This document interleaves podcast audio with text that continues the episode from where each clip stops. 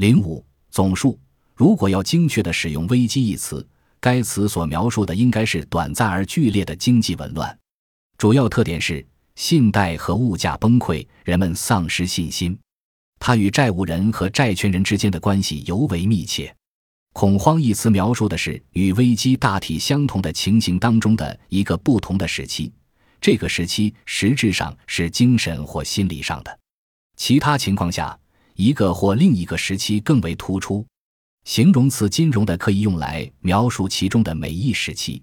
萧条或萧条时期一词是指持续时间更长的经济紊乱，不能用来描述金融领域。该词描述的是工业和商业情况，包括生产和交换的整个领域，因此和工业的及商业的进行搭配也更为恰当。因此，应这样使用以上的几个词汇：金融恐慌或金融危机。